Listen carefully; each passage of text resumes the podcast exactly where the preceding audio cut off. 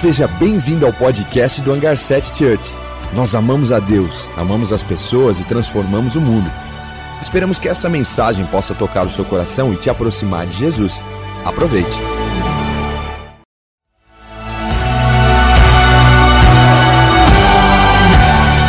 Seja bem-vindo ao podcast do Hangar 7 Church.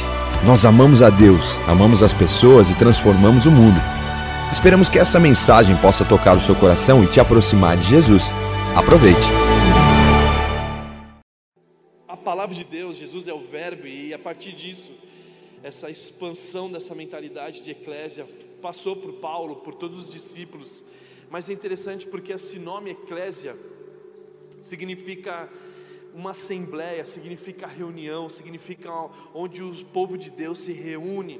Por isso que a Bíblia fala sobre onde tiver dois ou três em meu nome, ali eu vou estar. É claro que igreja não é só esse ambiente onde nós estamos os reunidos, não é o espaço físico, não é sobre paredes, é sobre uma igreja que é eclésia, que ultrapassa as quatro paredes, possa tomar decisões pautadas na presença dEle, porque é onde Ele vai estar.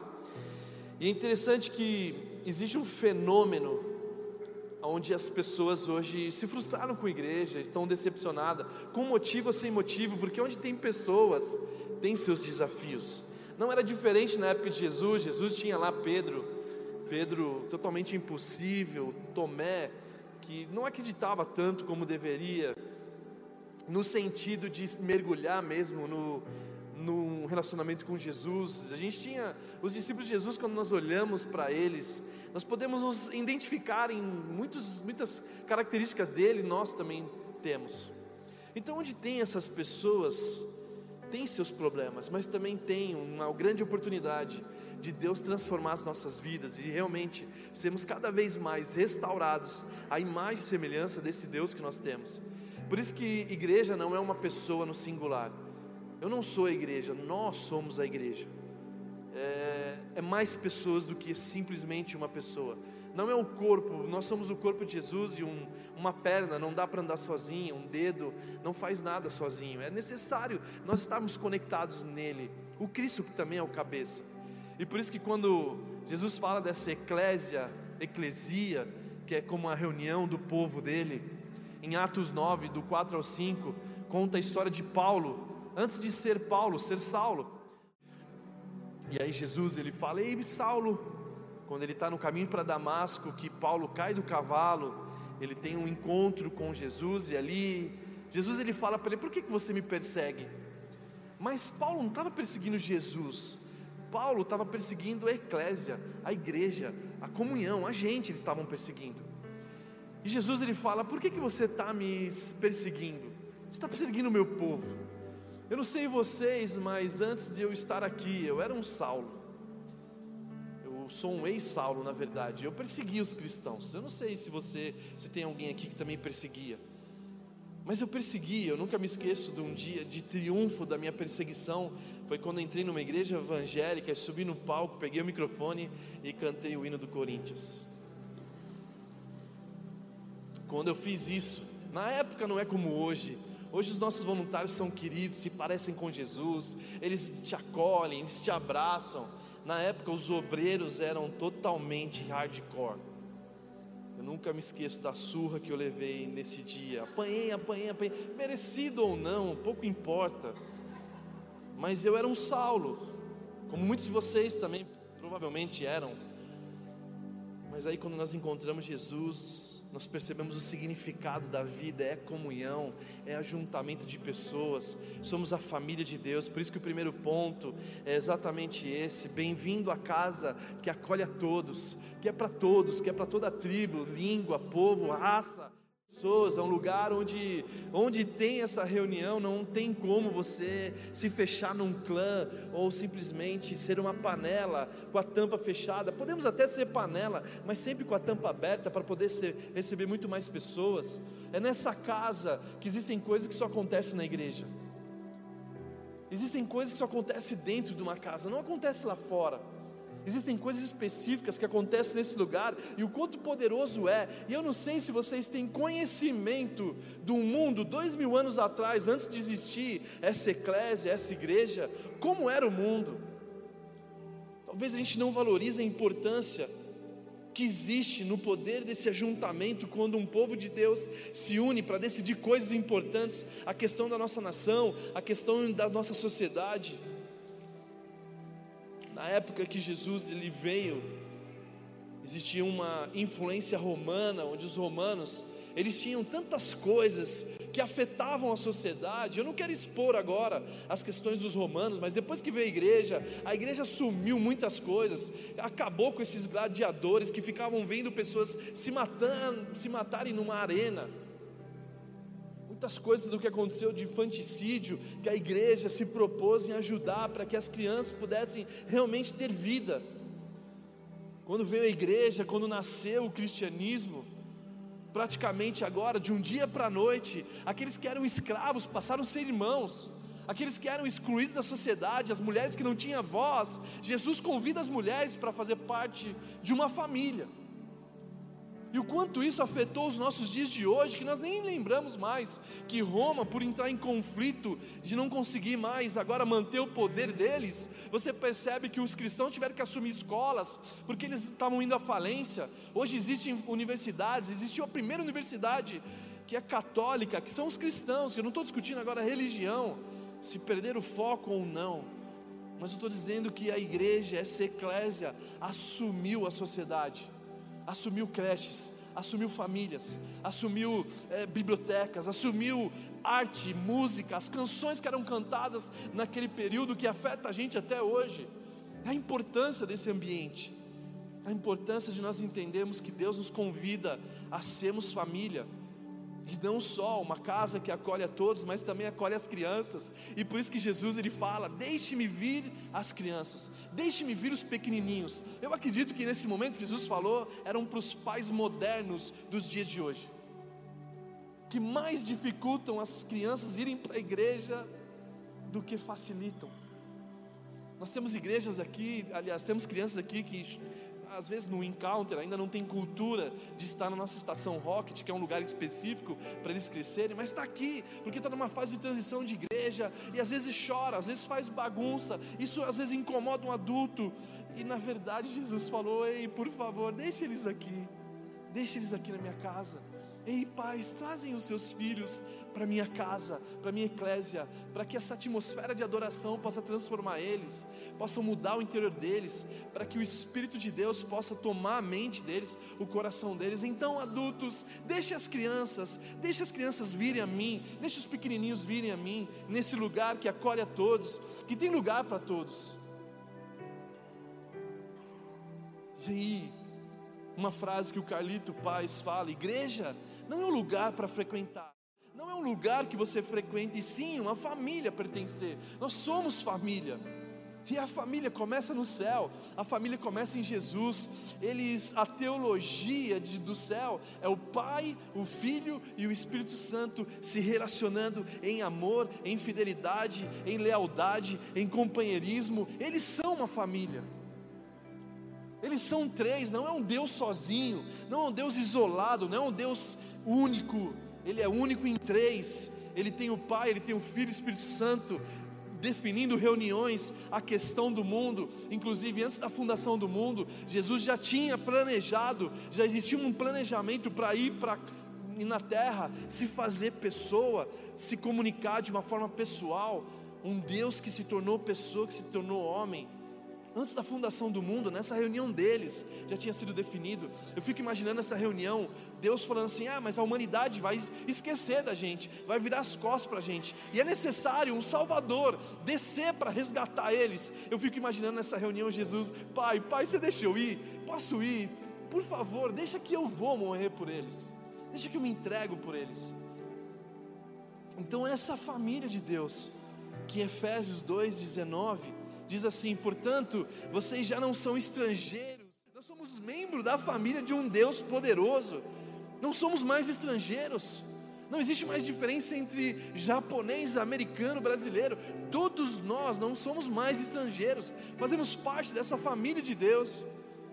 Co-cidadãos dos santos. E o que, que é co-cidadão dos santos? Santo significa separado. Santo não significa que você é perfeito. Antigamente, no candelabro que existia dentro do templo de Deus, O candelabro que tinha sete lugares para colocar velas, eles não eram perfeitos, eles tinham, eram feitos por mão de homens, um era mais torto que o outro. Independente da imperfeição disso, esse candelabro, quando era separado para a igreja, era separado para Deus. Aqui, esse lugar vai ser usado somente para o Senhor. E é exatamente isso que a Bíblia nos chama de santos, que fomos separados para Deus. Não é sobre a nossa perfeição, mas é nós que somos imperfeitos diante de um Deus perfeito, que nós adoramos e quanto mais nós nos aproximamos dele, mais nós nos parecemos com ele, mais a perfeição dele se torna em nós. A chave a comunhão uma chave para transformar o mundo. Essa comunhão, esse ajuntamento de cristãos, nesse lugar, é uma chave de transformação para o mundo, porque é nesse lugar onde minhas habilidades são desenvolvidas, minha paciência é desenvolvida, o fruto do Espírito é desenvolvido. Quantos de nós não temos noção de quanto nós somos trabalhados na igreja para o nosso futuro? Os frutos do Espírito de Deus, amabilidade, mansidão, domínio próprio, paciência. Gente, na igreja é necessário paciência. Você tem um Pedro do seu lado. Uma vez eu falei assim: Deus, olha o Pedro, ele está me incomodando. Eu falei assim: Eu estou usando ele para mudar você. Não vou mudar só ele, vou mudar você também. Então, a igreja, esse lugar onde existem diferentes pensamentos, times diferentes, um torce para o Brasil, outro torce para a Argentina, um torce para o Corinthians, Palmeiras, outro torce para o São Paulo, seja o que for o time, mas maior do que nos une, do que nos separa. E esse ambiente que te prepara para o teu casamento, é esse ambiente que te prepara para você saber lidar com a sogra, esse ambiente que trabalha para você lidar com um lugar onde você trabalha. E por isso que existe essa diversidade de pensamento, mas algo nobre que nos une, que é Cristo, o cabeça desse lugar. Por isso que a comunhão é a chave da transformação do mundo. É nesse lugar que nós vamos nos desenvolvendo cada vez mais. João 1:12 diz assim: Contudo, aos que receberam, aos que creram em seu nome, deu-lhes o direito de se tornarem filhos de Deus. As pessoas às vezes me perguntam, Juan, todo mundo é filho de Deus? Eu falo, não, não todo mundo não é filho de Deus. Todos nós somos criaturas de Deus, fomos criados por Deus, mas a partir do momento que nós cremos em Jesus Cristo, todo momento, a partir do momento que nós cremos no nome de Jesus, todo momento que nós submetemos ao senhorio de Cristo, nós temos o direito de ser filhos de Deus. Você passa de criatura, agora para você fazer parte de algo, você pertence a um Pai, que um Pai criador do céu e da terra e eu quero ler esse texto de novo. Contudo, aos que receberam Jesus, aos que crerem em seu nome, Deus o direito de se tornarem filhos de Deus. O primogênito antes era único. Em João 3,16 diz que Deus amou o mundo de tal maneira que deu seu único filho, era único, mas depois da cruz passou a ser primeiro, primogênito, primeiro de muitos. A cruz nos deu acesso a partir do que acontece nela, para nos tornarmos agora filhos.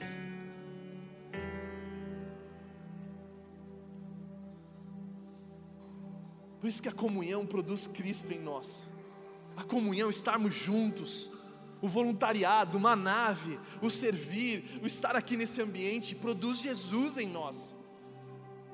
E você leva essa produção, aquilo que produziu em você, nesse lugar, você leva porque as coisas às vezes só acontecem nesse lugar.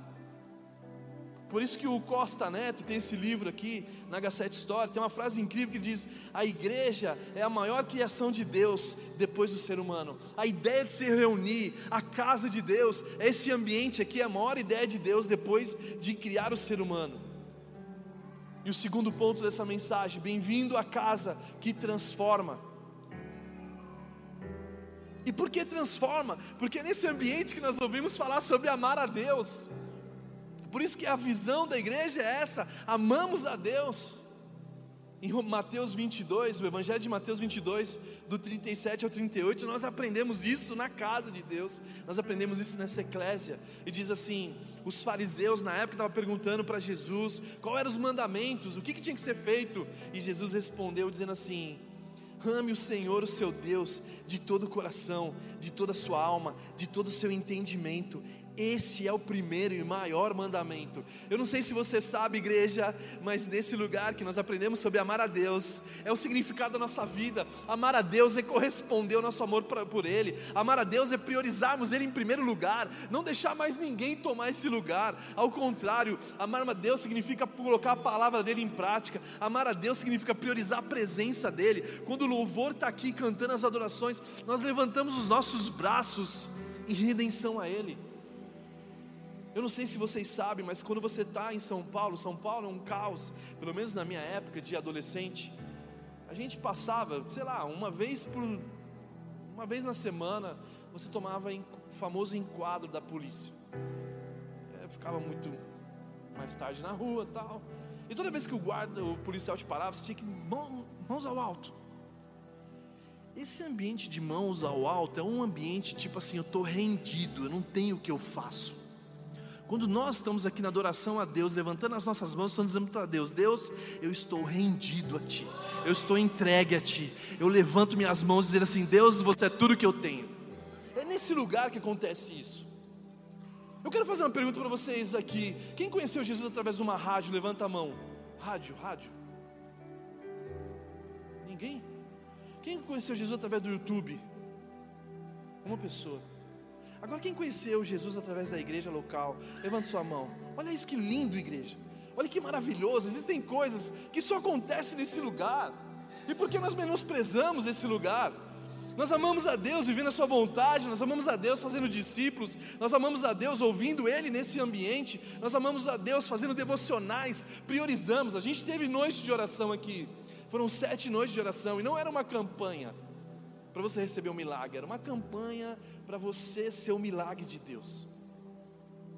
E aí o ponto principal, que eu estava com um amigo aqui, que ele é novo na fé, eu cheguei para ele assim, ei cara, o que, que você aprendeu nessas sete noites? Porque eu vi que você não faltou um dia. Ele falou assim, cara, sabe o que eu aprendi?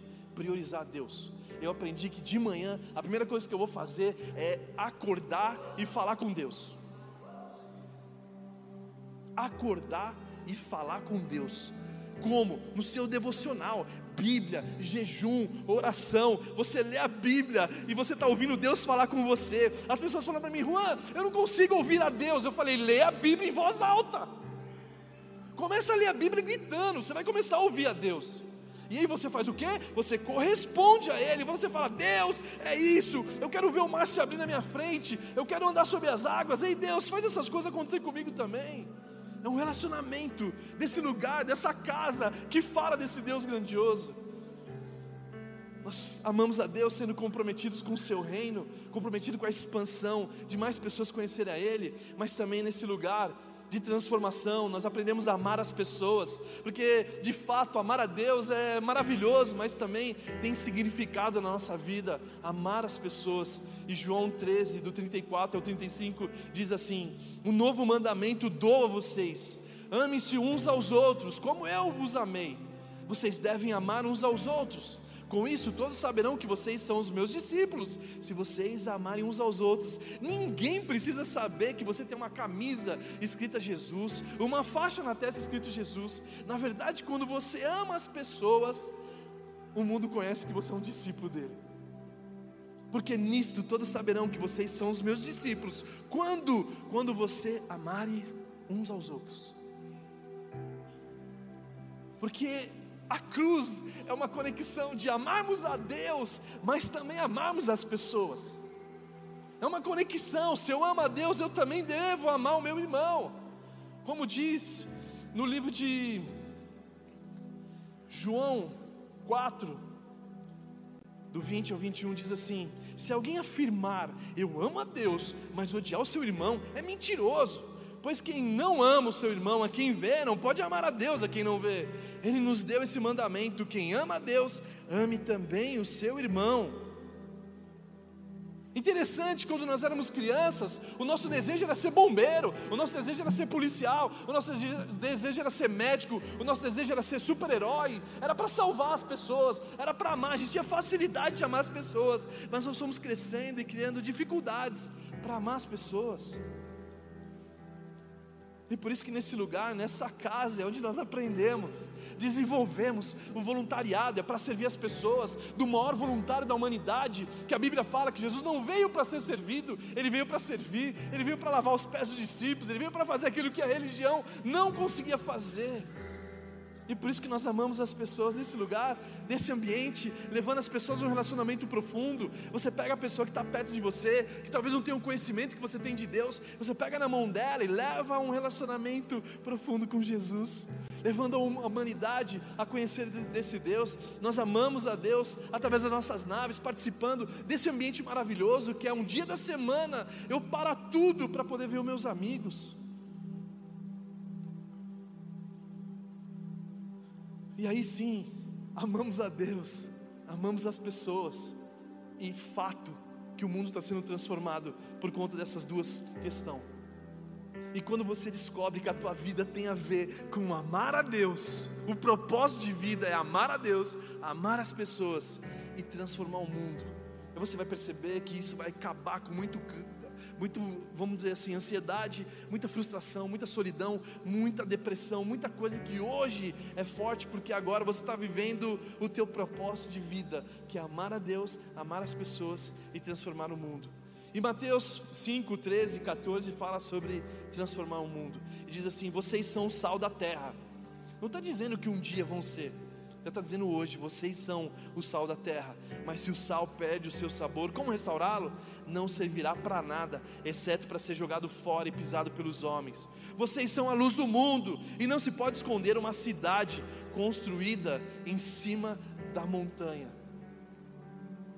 Vocês são a luz do mundo. Eu não sei se você sabe da importância da luz nos dias de hoje, mas no mundo antigo, quando acabava o sol, as pessoas não conseguiam trabalhar e aí, a evolução de fazer o fogo de uma fogueira era maravilhoso, mas eles tinham que ir até a luz para poder comer, eles tinham que ir até a luz para poder conversar, eles tinham que ir até a luz para fazer algumas coisas. Aí depois evoluíram para a tocha para poder movimentar com a luz. Só que hoje nós não valorizamos a luz, porque nós temos ela no próprio celular.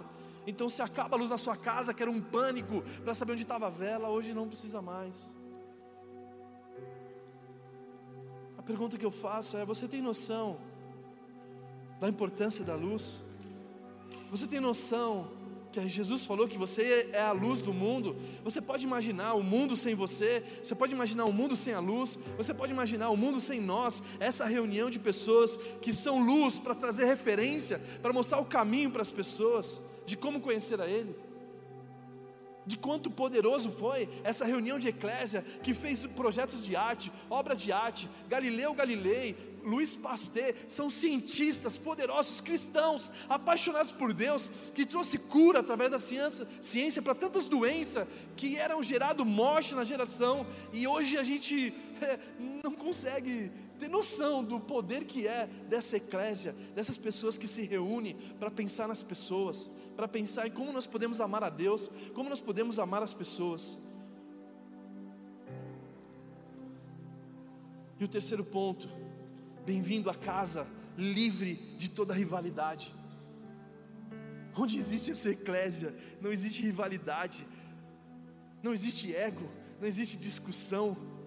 Recentemente eu tomei café com um homem que chegou para mim e falou assim: Juan, eu posso, eu estou procurando uma igreja que não fale mal da outra, eu estou procurando uma igreja que não fale mal de pessoas, eu estou procurando uma igreja que não fica discutindo que a teologia deles é melhor, que só eles vão para o céu, que eles são a bolachinha recheada. E é muito frustrante isso. A igreja, a eclésia do Senhor, se reunir para fazer fofoca do outro, usar o púlpito para falar besteira do outro. E por isso que nesse lugar, quando nós decidimos ser igreja, há muitos anos atrás, nós proibimos esse tipo de coisa aqui. Porque esse lugar é para falar de Jesus, esse lugar é para falar do Evangelho do Senhor, não é para falar do outro, é para acolher o outro, é para amar o outro. Eu nunca me esqueço quando eu vi o Brian e o Kevin, eles eram pequenos, e falando mal um do outro para mim, e discutindo por causa do videogame, o videogame é meu, e eles ah, ele não cuida do videogame, ele não sabe usar, e aquela discussão besta que frustra muitos pais. E eu falei para eles assim: tá, filho, peça o videogame aqui. Eu vou pegar o videogame, o videogame vai ficar de castigo. Eu deixei o videogame de castigo mais de um mês, sem eles poderem usar.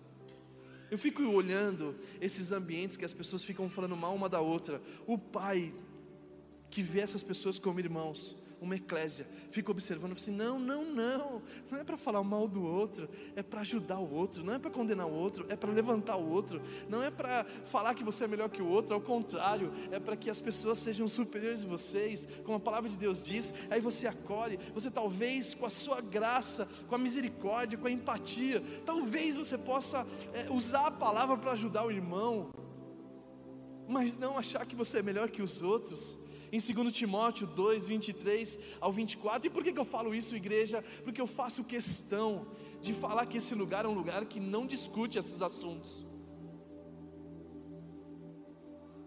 O avivamento da igreja não é só fechar bar que prejudica as pessoas que hoje até hoje têm pais alcoólatras avivamento é o fórum da cidade fechar, porque não há necessidade de um juiz para definir, porque os cristãos já resolveram o problema imediatamente, não deixando colocar o sol sobre outro ambiente. Eu não estou dizendo para você não ser um advogado, não estudar. Nós temos advogados aqui na igreja, mas advogados que realmente entendem o papel deles nesses ambientes de reconciliação, não de confusão.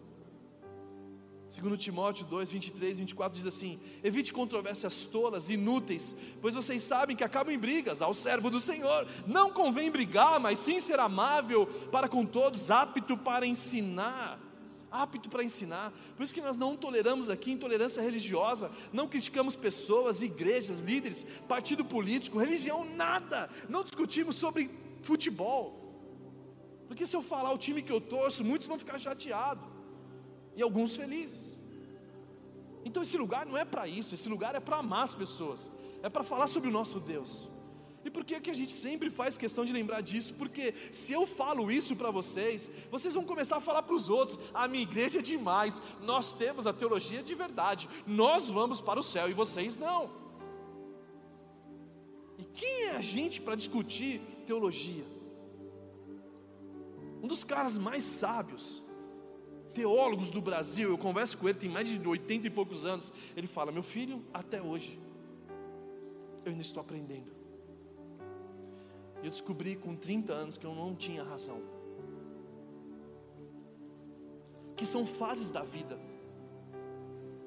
Quando você não tem um filho, você é solteiro, você pensa de um jeito. Quando você tem um filho e um bom filho, tudo bem, mas às vezes você tem dois filhos e um é bom e outro dá trabalho. E você começa a ver Deus de outra forma. Então a vida é muito longa, então a gente vai morrer para definir o que é teologia. Então a nossa teologia aqui, depois no quinto ponto, eu vou falar sobre a nossa teologia de forma prática, para você entender o porquê que nós reunimos nesse lugar, nessa igreja que Deus nos chama a construirmos a partir dessa mentalidade do céu. Mas a minha preocupação sempre foi, mas Deus, e essas pessoas que falam besteira do teu evangelho, que pregam de qualquer coisa? Ah, Filipenses 1 do 15 ao 18, diz sobre esses caras. E olha o que o apóstolo Paulo diz: é verdade que alguns pregam Cristo por inveja e rivalidade, mas outros fazem de boa vontade, esses que fazem por amor, sabendo que aqui me encontro para a defesa do Evangelho. Aqueles que pregam Cristo por ambição egoísta, sem sinceridade, pensando que pode me causar sofrimento enquanto estou preso, mas o que importa? O importante é que de qualquer forma, seja por motivos falsos ou verdadeiros, Cristo está sendo pregado e por isso me alegro. Com esse texto nós podemos ser acolhidos. O que importa é que Cristo está sendo pregado, que de uma maneira ou outra o Espírito Santo vai convencer essas pessoas, até mesmo não só aqueles que estão ouvindo, mas também aqueles que estão falando, para um dia conhecer esse Deus poderoso e ajustar a sua rota, ajustar a sua teologia, ajustar a sua palavra. Então, que bom que Cristo está sendo pregado, que bom que Cristo está sendo conhecido. E o quarto ponto, bem-vindo uma casa comprometida com a causa de Cristo. Bem-vindo essa, essa eclésia que prioriza a causa de Cristo. Em 1 Coríntios 3, do 10 ao 15, tem a ver com a gente isso. E diz assim: conforme a graça de Deus que foi concedida, eu, como sábio construtor, quem está falando isso é o apóstolo Paulo um desbravador da eclésia. Eu, como sábio construtor, lancei o alicerce e outro está construindo sobre ele. Contudo, veja cada um como constrói. Porque ninguém pode colocar outro alicerce além do que já está posto, que é Cristo Jesus. Se alguém constrói esse alicerce usando ouro, prata, pedras preciosas, madeira, feno ou palha, a sua obra será mostrada, porque o dia trará luz pois será revelada pelo fogo. Quem provará a qualidade da obra de cada um? Se o que alguém construiu permanecer, esse receberá recompensa. Se alguém construir sem queimar, esse sofrerá prejuízo. Contudo, será salvo, como alguém que escapa do fogo. Paulo está dizendo assim que todos nós aqui dessa eclésia estamos fazendo algo, estamos construindo, e o alicerce para construir a tua vida, o teu casamento, essa igreja, essa casa, não pode ser outro além de Cristo. Mas ele está dizendo aqui que alguns estão usando ouro, estão pagando alto preço para construir a igreja, estão se dedicando, se tornaram voluntário, participam de um pequeno grupo, sabem que a necessidade da vida, na verdade, é suprida quando nós pensamos no próximo. Eles investem ouro, alguns prata, alguns pedras preciosas, alto preço, mas outros também estão fazendo de madeira e palha, que um dia será provado pelo fogo, e provado pelo fogo não é o fogo do inferno, é o fogo das dificuldades da vida, é o fogo que quando te pressiona você abandona abandona, porque você construiu na palha. Por isso que muitas pessoas se esqueceram, ah, criaram tanta expectativa na igreja, a igreja me feriu, sim, ela vai continuar te ferindo porque você não vai casar com ela, o casamento é com Jesus, Ele é o noivo. A noiva, ela precisa ser preparada. A igreja é um lugar de pessoas imperfeitas, de um Deus perfeito. A igreja é um lugar onde tem homens, e onde tem homens e mulheres, vamos ter problemas porque somos humanos, e que bom que somos humanos, que isso que mostra que o Juan e a Keira não são perfeitos, mas nós temos um Deus perfeito. Então olhem para Jesus, olhem para esse fundamento que é o Cristo, não olhem para os detalhes que aqui o som ainda não está bom, que o ar-condicionado não está funcionando, que nessas semanas vamos pintar, e a gente descobriu que para pintar por só para a parte de fora é tão caro, é tão caro, que precisa de 10 milagres de Deus. Que se juntasse todos nós aqui financeiramente, acho, acho que não daria. E a gente está falando só de uma pintura, fora o rocket, fora tantas coisas, mas também nesse lugar que temos as nossas limitações, é um ótimo lugar para Deus entrar em ação e fazer milagres como Ele tem feito. E você pode fazer parte disso. Mas eu não sei o que você tem usado para construir a igreja, a eclésia, se é ouro, se é prata, se tem pagado um alto preço. Ei, por favor, entenda que o significado da vida é amar a Deus e as pessoas, e naturalmente você transforma o mundo. Que você possa se dedicar realmente pela essa casa, o bem-vindo à casa, é porque minha igreja, é minha responsabilidade, e que você possa construir o seu casamento com ouro, com pedras preciosas, o relacionamento com os seus filhos, a sua vida com Deus, porque vai vir as dificuldades e você não vai ser abalado, assim como fala em Mateus 7. Mateus 5, 6 e 7, o sermão da montanha, aquele que ouve a minha palavra e coloca em prática, é semelhante ao homem que construiu a casa numa rocha, que vem a tempestade, vem a chuva forte, mas ela não derrubou. E último ponto, eu gostaria que todos vocês ficassem em pé nesse momento. Bem-vindo à casa, que Jesus é a nossa mensagem. Bem-vindo a casa, que nós não falamos aqui sobre soberba, sobre o ego, não falamos que somos melhores que os outros, só pregamos Jesus, porque Jesus é a mensagem central do Evangelho. É impossível você ler a Bíblia tirando Jesus dela, não tem como, não tem como nós ressuscitarmos Moisés. Podemos falar de Davi, podemos falar de Abraão, mas sempre apontamos para Jesus, o que Jesus fez na vida deles. Ele era o Verbo, ele já estava com Deus, ele era Deus, assim como fala em João 1 do 1 ao 5 diz assim: no princípio era aquele que era a palavra, ele estava com Deus e era Deus, ele estava com Deus no princípio, e todas as coisas foram feitas por, por intermédio dele, sem ele nada do que existe teria sido feito, nele estava a vida, e ela era a luz dos homens, a luz brilha nas trevas, as trevas não a derrotam. Ele é a imagem do Deus invisível, o primogênito sobre toda a criação, pois dele foram criadas todas as coisas, as que estão no céu, mas também as que estão na terra. As invisíveis, sejam tronos, sejam soberania, poderes, autoridade, sobre todas as coisas foram criadas por Ele e para Ele. Esse é o Jesus que nós servimos, esse é o Deus ao qual nós temos prioridade de pregarmos nesse lugar, porque Ele é a nossa mensagem, é sobre Jesus, não é sobre a guitarra que tocamos, não é sobre o ambiente que estamos aqui, mas é sobre um Deus que quando nós nos rendemos a Ele, quando nós submetemos a Ele, Ele tem poder para transformar toda a situação e trazer a vergonha em glória e honra para a tua vida. Então eu quero aqui, antes de nós encerrarmos, a convidar você a se tornar bem-vindo dessa casa. A se tornar bem-vindo nesse lugar chamado Eclésia, onde Deus reúne para fazer coisas que só acontecem aqui nesse lugar, onde vidas são transformadas, onde crianças são transformadas, onde os mais velhos também são transformados. Então não perca tempo e sirva a Deus, se tornando voluntário. Participe de um pequeno grupo, participe de, de dessa, dessa comunhão que toda semana a gente espalha o hangar pela cidade, sendo num café, num parque, numa faculdade, numa escola, numa casa, seja onde for, estamos sempre lá, numa quinta, numa sexta, num sábado, conversando sobre Jesus, falando sobre Ele, aconselhando uns aos outros, acolhendo os que estão chorando, comemorando com os que se alegram, mas não fique de fora disso, por quê? Porque é sobre esse relacionamento que a Bíblia fala. Eles tinham tudo em comum, eles se reuniam todos os dias no pátio do templo para falar sobre Jesus. E por último, se torne um investidor do reino se torne investidor, faça com que os seus recursos intelectuais, os dons e talentos que Deus te deu e as suas finanças possam servir o teu Deus também. E uma... hoje, quando você vê, existem pais brigando com filhos, esposa brigando com o marido por causa de dinheiro. Que o Senhor possa ser em primeiro lugar que você possa colocar Deus em primeiro lugar e todas essas demais coisas são acrescentadas.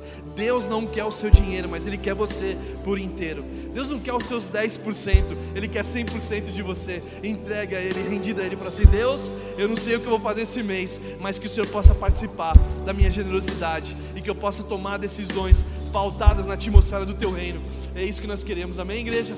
Vamos orar, vamos fechar os olhos. Pai, nós te agradecemos por sabermos que o Senhor nos chamou a fazer parte dessa eclésia. Pai, nós te agradecemos por saber que fazemos parte de algo maior que nós. Deus, nós te agradecemos porque um dia nós estávamos desconectados, estávamos afastados, mas o Senhor nos convidou a participar de algo maior que a gente, a construir o teu reino, que é sobre a eternidade, por causa da decisão que tomamos. As pessoas estão indo, acessando a vida eterna, Pai, vidas que estavam desconectadas, longe da tua presença hoje, fazem parte da tua família, a família do céu, Pai. Pai, levanta homens e mulheres, assim como lá dois mil anos atrás, que mudaram a cultura, que mudaram a sociedade, que ocuparam a educação, ocuparam os hospitais, que ocuparam a economia, que ocuparam a ciência e fizeram com que ela se voltasse para ti. Levanta homens e mulheres que vão trazer a universidade de volta a ti, o cinema de volta, as novelas de volta para a tua presença, porque o Senhor levantou a tua eclésia, essa comunidade de pessoas que se reúnem por algo maior e que realmente vem o teu reino e seja feita a tua vontade assim na terra como acontece no céu. É isso que nós pedimos, em nome de Jesus.